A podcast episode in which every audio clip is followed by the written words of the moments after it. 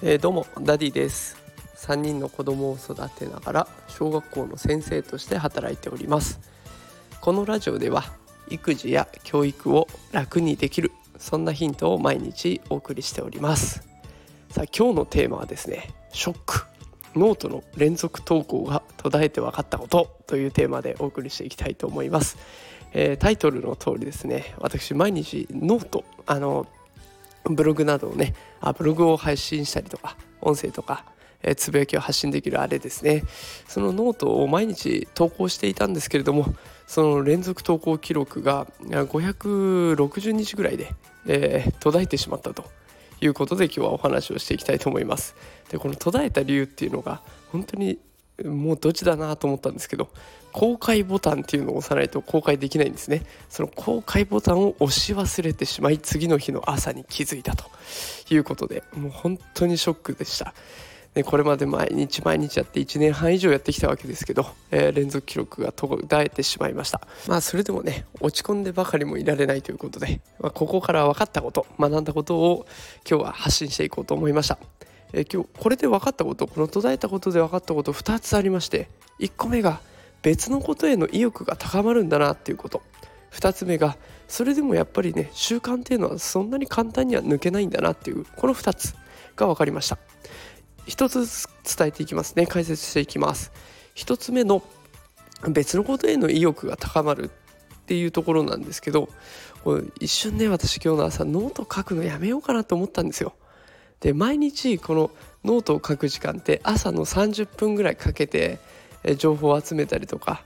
文章を作ったりとかってかかってるんですね。でこの30分がなくなったらこの時間を使って今度は WordPress のブログを書いてみようかなとかあとは読書してみようかなとかあとこのスタンド FM のライブ配信増やしてみようかなとかいろんなことをやってみたくなりました。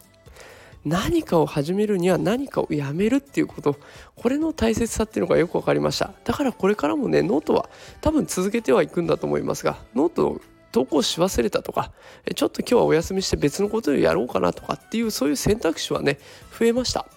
だからやめたことで分かったこと1つ目は何かを始めるには何かをやめるっていうことはすごく大切なんだなということです。では2つ目。まあ、それでも習慣は簡単に抜けないよというところなんですけれども、まあ、今日もねあの結局私ノートを投稿しているんです。で結局1年半以上続けてきたノートをねそんなすぐにはやめられないんだなっていうのが分かりました。あの継続は力なりっていうことはありますけれどもどんな時でも1年半書き続けていくとね体が自然と何かを発信していく得たもの頭の中で考えたことを情報を発信していくっていうことが癖になってるんですね。でこのスタンド FM も自分の考えたことをしゃべりしゃべるということを通してね発信しているわけなんですけどこのしゃべるっていうのもすごく頭の中が整理されてああ自分が今こんなことを考えてたんだなっていうのを改めて知る場所になっていますだからこれからもこのノートでは文章としてアウトプットしてでスタンド FM では音声として自分の考えを発信してっていうことを続けていこうと思います。ぜひね、あの、これをお聞きの皆さんもきっと何かしら情報発信してらっしゃる方多いんじゃないかなと思いますので、まあ、その発信していることは絶対無駄にならないし、まあ、それが一回やめられやめたとしてもね別のものに費やす時間ができたというふうに前向きに捉えてこれからも継続して一緒に頑張っていけたらなと思います。さあということで今日はノートの連続投稿が途絶えて分かったことを紹介しました。